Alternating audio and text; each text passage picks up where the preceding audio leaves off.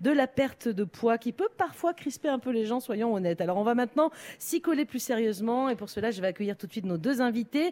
Je commence par vous, Émilie Godino, bonjour. Alors, vous êtes journaliste pour le magazine Top Santé, notre partenaire aujourd'hui.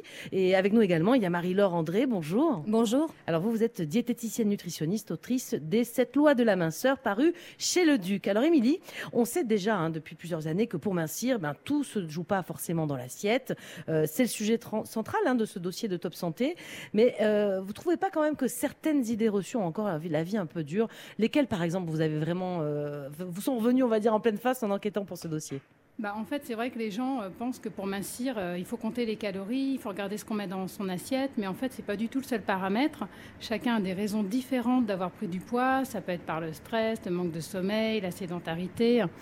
Euh, donc, ce qui est important, c'est plutôt d'identifier le problème. Hein. Ça peut être aussi un problème alimentaire et de voir ce qu'on peut faire pour l'améliorer. Ah oui, c'est ça, c'est ce qu'on se dit depuis des mois avec euh, Mélanie. D'ailleurs, en général, à cette période, tous les magazines mettent en avant la nouvelle méthode qui va faire perdre du poids rapidement pour rentrer dans son maillot de bain.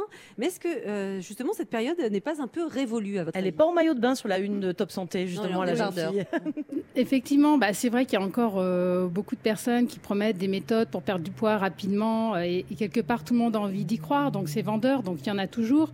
Mais d'un autre côté, on sait que les régimes ne marchent pas. On n'arrête pas nous le dire. En fait, on perd du poids, mais on les reprend après. Et pourquoi? Parce qu'en fait, ces régimes ne nous ont pas appris à adopter de bonnes habitudes, à revoir nos habitudes et à en adopter de bonnes sur le long mmh. terme. Alors justement, on est euh, début juin et le réflexe hein, pour beaucoup, on l'a entendu tout à l'heure dans le micro-trottoir de Clément Lanoux, euh, Marie-Laure André, mais c'est de, de dire, bon, bah, allez, début juin, là, d'ici la plage, là, dans un mois ou deux, euh, je change tout là du jour au lendemain, je change tout ce qu'il y a dans mon assiette. C'est pas une bonne idée de fonctionner comme ça, on est d'accord? Alors, c'est peut-être une bonne idée dans le sens où ça, permet d'enclencher la motivation pour s'y mettre. Hein. Effectivement, il commence à faire beau, on pense aux vacances, on pense à la plage. Donc, on a envie de prendre un peu plus soin de soi parce qu'on sent que le maillot arrive. Mais l'idée, c'est peut-être de mettre en place des choses sur le long terme et effectivement arrêter avec cette idée du summer body euh, qui va durer juste deux mois et on va reprendre les kilos euh, qu'on a perdus euh, en, quelques semaines derrière. Donc, je pense que les gens, maintenant, ils en ont un petit peu marre du régime, entre guillemets, effectivement. Euh, ils savent que ça ne marche pas, donc ils ont envie de quelque chose d'un peu plus euh, durable, d'un peu plus euh, respectueux d'eux-mêmes. Oui, mais Marie-Laure, on rêve tous d'avoir un poids stable toute l'année. Mais je ne sais pas ce que vous en pensez, c'est quand même normal de fluctuer un petit peu, prendre un peu de gras. Vous avez un, poids d'été, un poids d'hiver, vous aussi ou... Je suis au poids d'hiver toute l'année maintenant. mais c'est normal de prendre un peu de gras, non, quand on va perdre, et on imagine qu'on va le perdre naturellement quand les, les jours se rallongent, non? Alors, on a besoin de se protéger, Marie-Laure.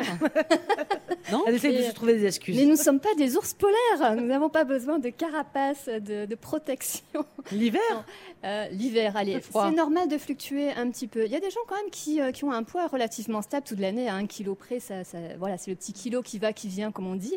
Après, effectivement, c'est un petit peu légitime de se laisser aller avec euh, l'hiver, les chocolats, les raclettes, les invitations, les apéros, etc. Ah, Mais sachez que l'été, il y a des personnes qui prennent du poids également. Ah bon? Eh oui, le, rosé, les apéros, les ah barbecues, les glaces, etc. Donc, c'est des périodes qui sont différentes mais qui sont quand même euh, un petit peu à risque. En tout cas, vous disiez qu'il existe des gens, il n'y en a pas, je crois, dans ce studio, mais des gens qui ne bougent pas quasiment, qui font toute la, vie le même poids. Mais euh, on a l'impression qu'il y a quand même surtout beaucoup de gens en surpoids. Aujourd'hui, les études le montrent, hein, euh, que ce soit les enfants comme les adultes. pourquoi? Parce que notre alimentation, là, en 2023, et même déjà depuis quelques années, n'est plus adaptée, parce que réellement, on est tous plus sédentaires qu'avant? Effectivement, ça date pas d'hier. Je pense que ça fait quand même plusieurs décennies que ça, a changé euh, euh, de, plus en plus vite, hein, de plus en, plus euh, définitif, j'ai envie de dire. Mmh. Euh, et euh, effectivement, on devient de plus en plus sédentaire d'une part, et euh, d'un autre côté, on, mange de, moins en moins d'aliments bruts, d'aliments frais, et on se dirige de plus en plus vers une alimentation transformée et, ultra transformée. Donc forcément, c'est ces deux facteurs qui font hmm. que on a tendance à prendre du poids. Et puis bien sûr, il y a d'autres facteurs, le sommeil, le stress, etc. On va en parler, c'est le sujet de l'émission. Merci à vous deux, on reste ensemble. Savez-vous pourquoi? Pourquoi vous n'arrivez pas à mincir? C'est la question qui nous intéresse ce matin. On va tenter d'identifier ensemble les freins les plus fréquents à notre perte de poids. Alors restez bien avec nous sur Europe 1.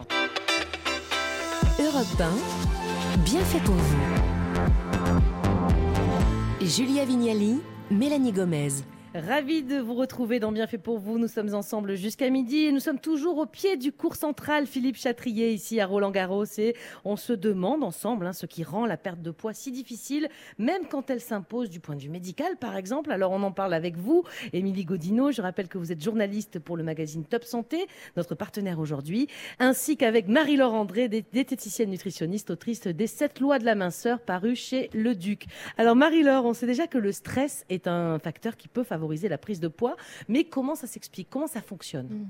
Le stress euh, favorise la sécrétion d'une hormone qui s'appelle le cortisol. Et le cortisol fait euh, augmenter le taux de sucre dans le sang. Hein, on parle de glycémie. Donc la glycémie augmente. Et quand la glycémie augmente, le, pancréas sécrète de l'insuline qui mm. permet de ramener la glycémie à la normale.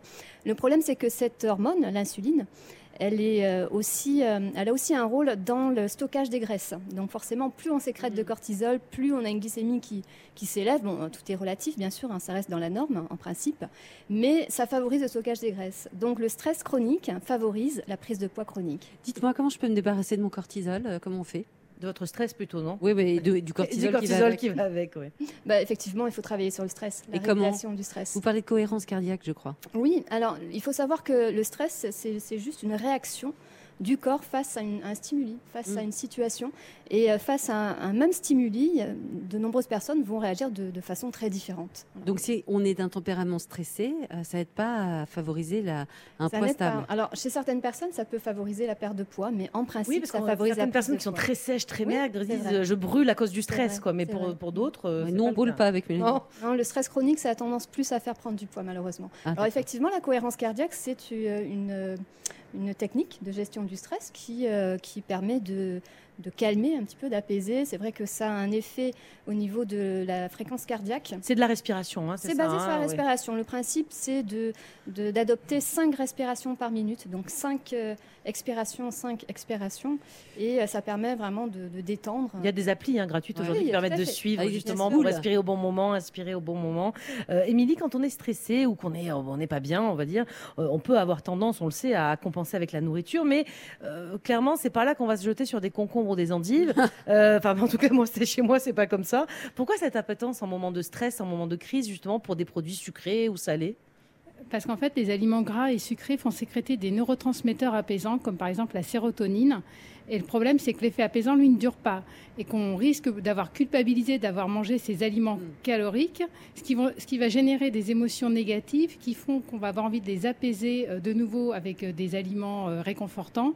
Et voilà, c'est un vrai cercle vicieux. Mm, Marie-Laure, c'est l'effet shoot d'hormones de bien-être qui nous rend aussi accro.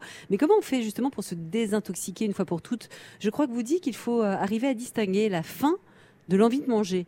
Perso, j'y suis moi, jamais, c'est assez flou les deux. Moi hein, je ne comprends pas. Comment on y parvient? Alors, la, faim, c'est un besoin euh, physique de l'organisme, hein, physiologique.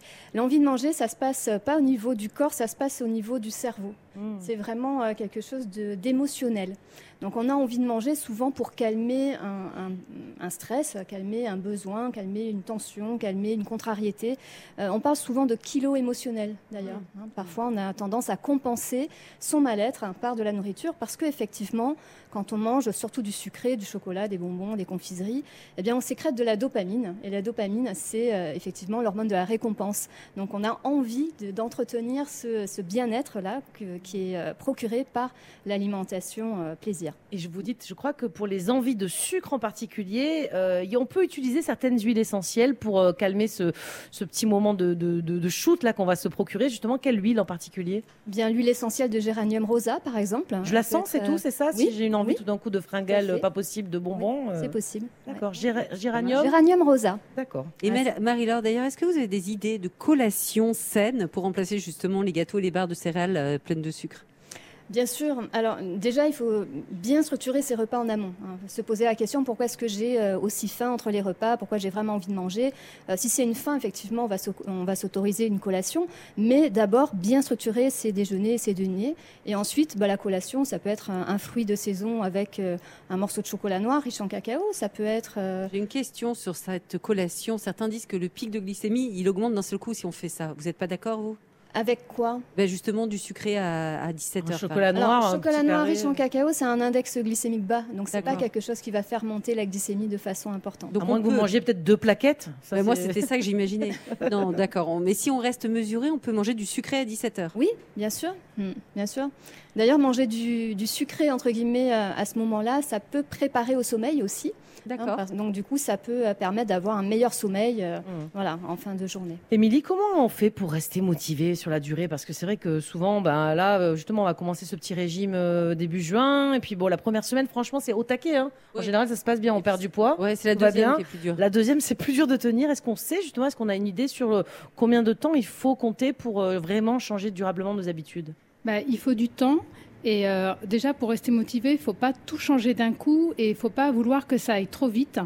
Euh, et il faut cibler les changements qui nous paraissent acceptables. Par exemple, si euh, on ne peut pas se passer de sa, tata- sa pâte à tartiner le matin, c'est pas grave, on la garde.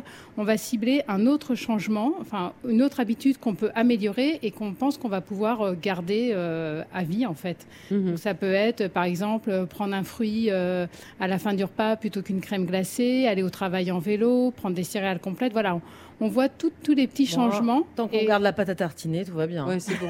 Eh et bien, on y va un par un. Il y a- des études qui montrent que ça peut prendre deux mois pour adopter vraiment oui. à vie une, une nouvelle habitude. Donc, il ne faut pas être impatient. Eh bien, merci à toutes les deux. On n'en a pas fini avec vous et surtout, on va passer encore un peu, euh, un peu plus à la pratique. Comment lever les freins qui nous empêchent de perdre du poids? C'est notre sujet du jour et on y revient dans quelques toutes petites minutes sur Europe 1. Alors restez à l'écoute. Europe 1, bien fait pour vous. Mélanie Gomez et Julia Vignali. Soyez les bienvenus si vous nous rejoignez sur Europe 1. Bien fait pour vous est en place aujourd'hui depuis la porte d'Auteuil, Europe 1, radio officielle de Roland Garros. Ça vous dirait d'arriver à perdre enfin ces quelques kilos qui vous gâchent la vie? Alors évidemment, nous n'avons aucune recette miracle, mais on vous expose quelques pistes, en tout cas grâce à nos deux invités, Émilie Godineau, journaliste pour le magazine Top Santé, ainsi que Marie-Laure André, diététicienne nutritionniste. Alors Émilie, une autre raison qui freine la perte de poids, c'est le manque de temps et d'anticipation pour se préparer à manger. On va au plus rapide et souvent les repas sont déséquilibrés. Donc en fait, ce qui nous fait grossir, c'est simplement un problème d'organisation, on peut dire ça ou pas?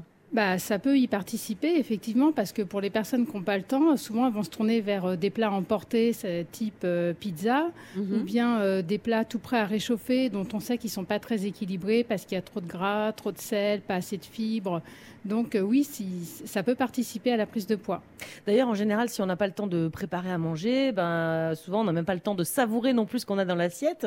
Et ça aussi, Émilie, c'est un problème. Qu'est-ce qu'on peut faire pour remédier à cela? Vous avez un, un truc peut-être? Bah, ce qu'il faut faire, c'est qu'il faut prendre le temps de manger. Il faut au moins consacrer quand même 15-20 minutes euh, à son repas. Euh, parce que si on mange trop vite, euh, on, risque de manger au-delà de ses besoins et en plus, on va mal digérer. Donc, on s'accorde au moins 15-20 minutes, on s'assoit à table, on ne regarde pas d'écran, on prend le temps de regarder ce qu'on a dans l'assiette pour que le cerveau commence à enregistrer les quantités qu'on va ingérer. On mâche bien entre chaque bouchée. Et euh, aussi, il faut apprécier ce qu'on mange parce qu'en fait, le plaisir participe à la satiété. Mhm. Oui, donc autant manger des trucs qui nous plaisent. Marie-Laure, vous conseillez également de manger en pleine conscience. Alors en quoi ça consiste Mm. euh, précisément? Ben, c'est c'est un petit peu ce dont Émilie vient de parler, c'est-à-dire qu'il faut vraiment se concentrer sur ce qu'on mange. Euh, on commence à manger avec les yeux, donc il faut observer ce qu'on mange. prendre- D'où l'intérêt de ne pas regarder la télé en même temps. Voilà, en fait, tout à fait. c'est Se ça. concentrer vraiment sur son assiette, euh, savourer chaque bouchée, se concentrer sur euh, la texture, le côté craquant, fondant, le goût sucré, salé, acide, amer, tout ça, toutes les sensations qu'on a en bouche pour retrouver vraiment pleinement le, le goût des aliments et en apprécier pleinement ce- le contenu de Donc, son C'est assiette. manger et presque méditer en même temps, en fait, ce que vous nous Ah, c'est un petit proposez. peu ça, mais ça, alors c'est vrai que ça peut, ça peut faire sourire quand, quand je parle de ça, mais ça aide vraiment à, euh, à activer la sensation de satiété. Voilà, Et à donc manger mange peut-être moins. moins. effectivement. Émilie, vous parlez des aliments cuits et crus dans le magazine également. Et c'est vrai que quand il fait beau, on se jette sur les crudités, mais pourtant, elles sont pas forcément nos meilleurs alliés, notamment pour la digestion. Expliquez-nous. Bah, en fait, les crudités contiennent des fibres qui ne sont pas euh, complètement digérées au niveau de l'intestin grêle. Elles arrivent dans le côlon et là, il y a, il y a des bactéries qui vont les prendre en charge et les fermenter. Et ça va entraîner bah, des gaz, des ballonnements, des sensations désagréables de ventre gonflé. Et justement, on revient sur ce, que, ce, ce plaisir déjà même des yeux quand on a justement l'assiette devant nous. Euh, vous conseillez de commencer par le, par le plus croquant de Ah ce oui qu'on va manger dans tout le repas. Pourquoi ce conseil, Marie-Laure? Euh, parce que ça fait mastiquer davantage quand on mange des carottes râpées. Quand Donc on les crudités en premier, ça a du sens. hein. Oui, tout à fait. Et puis, euh, c'est euh, d'une part des fibres, hein, des aliments qui sont pauvres en glucides, donc ça va freiner un petit peu la digestion des aliments qui suivent et réduire le pic glycémique du repas, euh, du repas complet. Mhm. Émilie, vous faites aussi un focus dans le magazine sur le fruit, la reine de l'été, la cerise. Et là, c'est pareil, elles sont bonnes pour la santé, mais apparemment pas en, en trop grande quantité. Oui, ce qui est dangereux avec les cerises, c'est qu'elles sont très faciles à picorer et on en mange en fait facilement beaucoup, alors qu'elles renferment quand même 13% de glucides hein, Ah. contre euh, 6% pour la fraise. Moi, je peux manger un bol. hein. Euh, un bol, un Maintenant, saladier vous mangerez un bol de fraises. Oui, c'est ça. je pense. Et elles contiennent aussi du sorbitol, un sucre qui a un effet laxatif. Alors ça dépend des gens, mais qui peut entraîner des maux de ventre et accélérer le transit. Donc du coup, voilà, une petite poignée en fin de repas, mais pas, pas le- la corbeille entière. Alors Marie-Laure, dans ce dossier de Top Santé, euh, vous faites aussi la guerre aux produits industriels et aux aliments raffinés, type pain blanc, riz blanc, pâte blanche. Pourquoi ces aliments seraient problématiques? Alors, les produits raffinés, tout ce qui est pain blanc, pâte blanche, etc., donc on leur a enlevé les fibres et euh, leur index glycémique est beaucoup plus élevé que leur homologue, homologue standard. Donc, euh, ça, ça fait sécréter davantage d'insuline. Et comme je vous l'ai dit, l'insuline, ça favorise le stockage des graisses. Mais alors, ça veut dire qu'on doit les bannir à jamais de notre assiette Si et ou- non, on aime Ah trop non, les pâtes oh. blanches. Alors, Est-ce qu'il y a des astuces pour les consommer tout Oui, en limitant sûr. les dégâts? Bien sûr, il faut considérer aussi le repas dans sa globalité. Donc, comme je vous l'ai dit tout à l'heure, si on commence son repas par des crudités, qu'on insère des légumes avec des fibres et qu'on construit bien son repas, qu'on structure correctement son repas avec des protéines, des légumes et donc ces céréales, qu'elles soient euh, euh, blanches ou complètes, ça a déjà moins d'impact sur la glycémie que quand on mange une, une assiette de, de De pâtes spaghettis euh, simples. Ah, ben c'est dingue Des pâtes aux légumes plutôt que des pâtes carbonara. Hein, c'est c'est pas mal, oui, non, ça? c'est c'est pas mal. Mhm. Alors on a Geneviève qui nous a laissé un message, elle dit tous les printemps c'est la même chose, j'essaie de me reprendre en main, j'arrive à perdre quelques kilos puis je stagne et là je perds ma motivation, je me sens vite découragée à la moindre entorse, comment faire pour rester motivée? Est-ce que vous avez quelque chose Marie-Laure? Oui, alors déjà, il faut savoir que euh, on ne peut pas rester motivé euh, tout le temps. Voilà, Il faut se dire qu'il y a des moments où ça va aller des moments où ça va être plus dur. Il y a des moments où le, le corps déstocke assez facilement. Au début, quand on entame un, un rééquilibrage alimentaire, un régime, peu importe comment on appelle ça, effectivement, il y a un déstockage des graisses et puis assez rapidement, il y a une période de stagnation. Et c'est là que les gens commencent un petit peu à, à perdre euh, la motivation et euh, du coup à refaire un petit peu n'importe quoi, entre guillemets, en tout cas à s'autoriser davantage de petits écarts, de, de, de, de collation, de- d'augmenter un petit peu les portions. Et forcément, ben, là, il y a peut-être une reprise de poids. Donc il faut rester concentré sur ces objectifs. Pourquoi est-ce que je fais ça? Le- la motivation, c'est bien pour enclencher le processus. Après, c'est la discipline. Et la discipline, c'est avant tout savoir pourquoi on fait ça. Dites-moi, Marie-Laure, est-ce qu'il faut forcément faire du sport euh, pour mincir? Est-ce que je suis obligée de m'inscrire à un club ou est-ce que juste si je rééquilibre mon alimentation et que je bouge un peu plus, c'est suffisant? Alors ça peut suffire pour certaines personnes, mais l'activité physique, je ne parle pas forcément de sport, mais l'activité physique, elle va forcément aider. hein. Ça va être un levier essentiel. Et euh, le critère de choix pour l'activité physique, c'est d'abord le plaisir. On ne va pas à une salle de sport juste parce que ça va nous permettre de faire brûler des calories, de renforcer la masse musculaire. Il faut trouver du plaisir, sinon il y a un moment donné, on va lâcher et, euh, et c'est dommage. Eh bien, merci beaucoup. Je vous laisse. J'ai cours de boxe. Merci à toutes les deux d'avoir été avec nous sur Europe 1 depuis 11 heures. Et je rappelle que le dossier sur tout ce qui nous empêche de maigrir est à retrouver dans le dernier numéro du magazine Top Santé, d'ores et déjà en kiosque. Allez à suivre, les bienfaitrices du jour d'Europe 1 vont nous rejoindre. Philippine Darblay a testé pour nous justement de nouveaux concepts sportifs, notamment des cours de corde à sauter. Apparemment, c'est très complet comme activité. Et puis, on retrouvera aussi Perla Servan-Schreiber. Sa recette du jour, une boisson rafraîchissante au gingembre. Parfait, franchement. Ah oui. Ah, il fait tellement chaud ici à Roland-Garros. Je vous le conseille, restez bien avec nous sur Europe 1.